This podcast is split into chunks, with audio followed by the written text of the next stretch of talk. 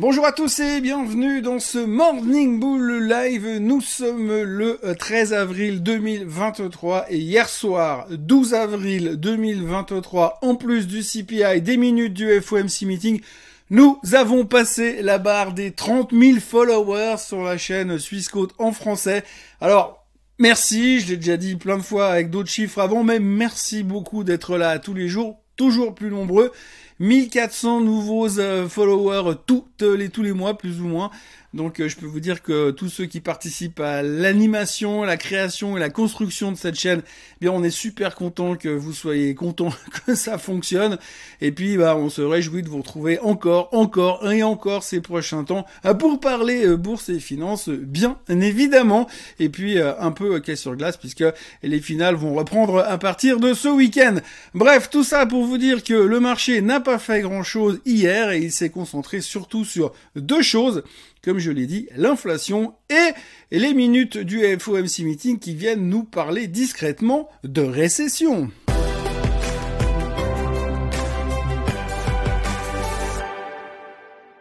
Donc oui, hier, chiffre économique, c'était le gros truc de la journée, j'en ai parlé hier matin. Le tirage du loto est donc sorti avec le numéro complémentaire. En gros, ce qui, ressort de tout ça, c'est que le CPI classique était attendu entre 5.1 et 5.2, c'est sorti à 5, donc c'est plus faible, donc c'est une super bonne nouvelle. Youhou, c'est génial, c'est fantastique. Tout le monde est hyper content parce que finalement, le CPI ralentit, ça va bien dans la bonne direction, ce que fait la fête fonctionne. Eureka, c'est génial. Normalement, à ce rythme-là, tout va être réglé très bientôt. Bon, ça reste quand même 2,5 fois ce que la Fed aimerait voir comme taux d'inflation. Hein. Je rappelle, c'est 2% target de la Fed. Là, on est encore à 5, donc il y a encore un tout petit peu de boulot. Et puis après, surtout, ce qui est assez plaisant, c'est quand vous regardez le commentaire qui va avec le CPI. Oui, le commentaire avec le CPI était absolument génial. C'est oui, le CPI est meilleur, l'inflation est en baisse, tout ça parce que l'énergie est en train de baisser. Euh, oui, l'énergie est en train de baisser, alors ça dépend quand c'est qu'on regarde. C'est vrai que sur les chiffres du mois de mars, eh bien le pétrole était en baisse. On était autour des 71 dollars, 72 dollars. Et puis euh, là, tout d'un coup, je rappelle quand même à tout hasard qu'il y a 10 jours, 12 jours en arrière, l'OPEP a décidé donc de couper la production de pétrole. Donc le baril est remonté. Et ce matin, le baril est à 83 dollars et des poussières. Et il est en train de tester la cassure de la moyenne mobile des 200 jours, ce qui nous ouvrirait un potentiel hausse encore de... Alors je ne sais pas si vous avez vu la gueule des, euh, du plein à la station-service, mais euh, les, les, les, prix du litre deviennent complètement délirants et ça continue et ça continue et ça continue et ça devrait continuer encore. Donc aujourd'hui on est content parce que finalement le CPI qui est sorti était plus faible parce que le plein d'essence était moins cher au mois de mars. Sauf que là, au mois d'avril, pour le CPI qui va sortir au mois de mai, après le meeting de la fête du mois de mai, eh bien, c'est pas sûr que ce soit le même impact, hein, parce que là, ça commence à monter vite, très vite et très fort, et ça va se ressentir, puisque je le rappelle, nos amis pétroliers ont toujours cette capacité phénoménale de venir nous augmenter euh, le prix du plein dès qu'il y a le moins de variation à la hausse sur le pétrole. Ça marche pas dans l'autre sens parce que tu comprends, c'est différent à cause de l'argent, mais par contre, à la hausse, ça marche toujours plutôt pas mal. Donc, il faut quand même se méfier.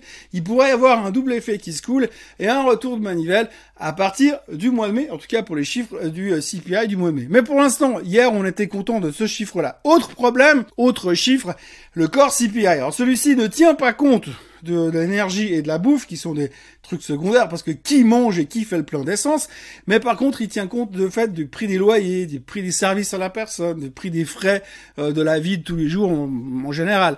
Grosso modo, celui-ci, il est passé de 5.5 à 5.6, donc c'est monté. Ce côté-là, cette mesure de là de l'inflation monte parce que les loyers aux États-Unis sont en train de monter. Donc du coup, c'est un petit problème quand même qu'il ne faut pas négliger.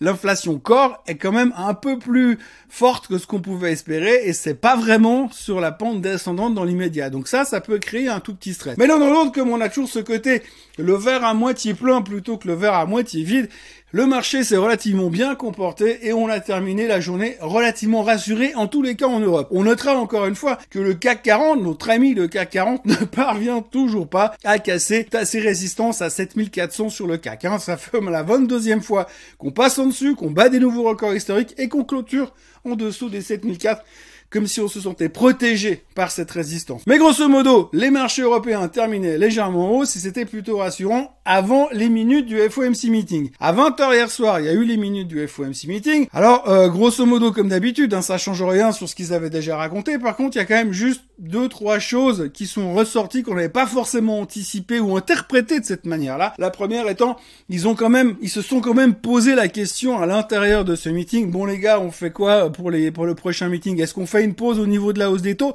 ils ont quand même amené cette réflexion. Ils n'ont pas pris de décision, mais ils ont amené la réflexion de se dire que peut-être ce serait pas mal qu'on envisage une pause dans la hausse des taux. Alors maintenant, je rappelle encore une fois que ce meeting a eu lieu au mois de mars, alors qu'on n'avait pas encore eu la hausse du pétrole et qu'on n'avait pas encore eu forcément tous les chiffres qu'on a eu depuis. Donc il faut aussi bien se dire que cette réflexion qui se sont posées, elle date quand même de quatre semaines en arrière et depuis quatre semaines, je vous rappelle quand même qu'il s'est passé deux ou trois trucs, hein, des bricoles, mais deux ou trois trucs quand même. Et puis la deuxième chose qu'on a ressorti des minutes du FOMC meeting hier, eh bien, c'est que la Fed a dit quand même que cette crainte que nous avons eue sur les banques pourrait nous amener à une récession dans les euh, mois à venir. Enfin, d'ici la fin de l'année. Alors, de mots pas très précis, hein, est-ce que c'est au mois de juin ou est-ce que c'est au mois de décembre, on sait pas. Mais la Fed a quand même dit dans ces minutes que cette, euh, ce stress aujourd'hui économique dans lequel nous étions, eh bien, pouvait euh, induire et pouvait faire craindre le fait qu'on allait aller en récession. Donc, on se retrouve un petit peu en grand écart. Euh, je vais pas vous le faire ici parce que ce sera pas super euh, joli à regarder.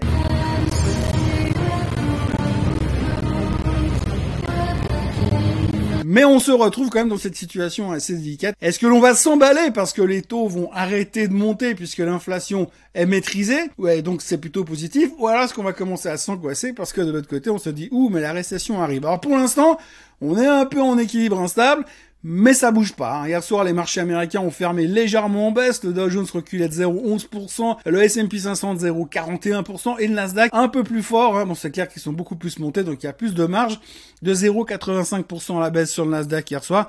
Donc grosso modo, on sent qu'il y a un tout petit stress qui est un petit peu euh, latent. On est en train de se poser pas mal de questions, sans compter qu'il y a toujours ce côté extrêmement négatif dans le marché où tout le monde est en train de nous dire ça peut pas monter plus haut. Donc la question qui restera à venir maintenant, c'est de savoir si les résultats trimestriels vont nous sauver la mise. Alors je ne sais pas s'ils vont nous sauver la mise, mais en tout cas si on regarde par exemple les chiffres de LVMH qui sont sortis hier, alors eux ils ont tout simplement, pour faire simple, hein, ils ont pulvérisé les attentes. on attendait des revenus de 20 milliards, ils sont venus à 21 milliards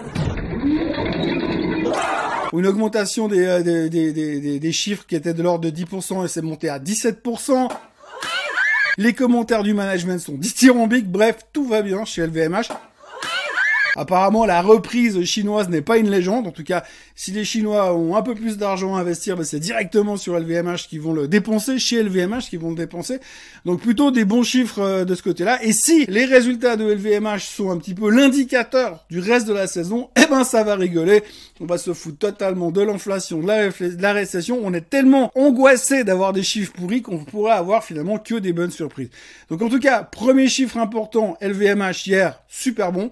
Cet après-midi, on aura Delta et puis demain, on aura euh, les grandes bancaires américaines qui viendront publier, mais ça, on aura le temps de reparler demain. Donc, grosso modo, du côté des résultats, en tout cas du côté du luxe, comme d'habitude, j'ai envie de dire, ça a l'air de se passer plutôt pas mal du tout. Autrement, dans les euh, nouvelles du jour qu'il faudra retenir, on a SoftBank qui est en train de dégager la totalité de sa participation dans Alibaba, donc ils sont en train de liquider leur position, ça ne plaît pas forcément au titre. Hein. Souvenez-vous qu'Alibaba est en train de se séparer en six divisions différentes.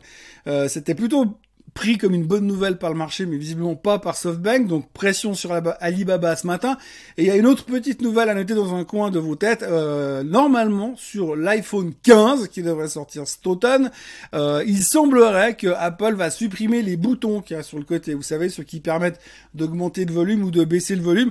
Ces boutons devraient être supprimés et remplacés par des boutons tactiles. C'est pas forcément une nouvelle très importante, mais il y a une boîte qui s'appelle Cirrus Logic qui, elle, fabrique les boutons en question ça n'a pas beaucoup plu hier soir et le titre a perdu 12% euh, durant euh, la séance. Ça, c'est des nouvelles qui sont relativement intéressantes. Et puis, on a encore Monsieur Warren Buffett qui a parlé. Aussi beaucoup hier soir, euh, qui a exprimé son inquiétude par rapport au Bitcoin, euh, qui lui est repassé, qui se maintient toujours au-dessus des 30 000.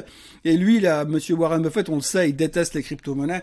Il a exprimé clairement que pour lui, c'était simplement le casino, qui avait aucune valeur intrinsèque et qui avait aucun intérêt à allouer de de la de l'equity finalement dans vos portefeuilles à des Bitcoins. Alors maintenant, c'est ce qu'il dit. Lui, il dit moi, j'ai toujours voulu être riche très lentement, mais visiblement la, la plupart des gens sur la terre devenir riches très vite, ce qu'on peut comprendre. La différence, c'est que lui, il a le nombre de deux ans et que maintenant, bah, c'est plus vraiment les mêmes préoccupations que quelqu'un qui a 45 ans. Mais bref, c'est vrai qu'il y a, lui, il estime qu'il y a beaucoup trop de grid. Pour l'instant, euh, le marché se fout complètement de ce qu'il dit, euh, tout comme lui se fout complètement de ce que le marché pense de lui également. À noter aussi que dans les commentaires qu'il a fait hier soir, monsieur Warren Buffett s'est montré euh, extrêmement bullish sur le Japon. Donc moi, c'est un marché que j'adore et je pense réellement que il va y avoir des surprises dans les années à venir. Je pense pas que c'est un marché qui va exploser dans la semaine qui vient, mais je pense que sur les quelques années à venir, on va avoir des surprises sur le Japon. Euh, c'est euh, techniquement assez impressionnant et ça fait partie des graphiques euh, où je peux pas expliquer pourquoi, mais en tous les cas, j'ai l'impression que sur une base weekly et monthly, ce machin, quand il va nous péter la figure, il va vraiment nous péter la figure. Ça tombe bien, Warren Buffett est d'accord avec moi, à moins que ce soit l'inverse.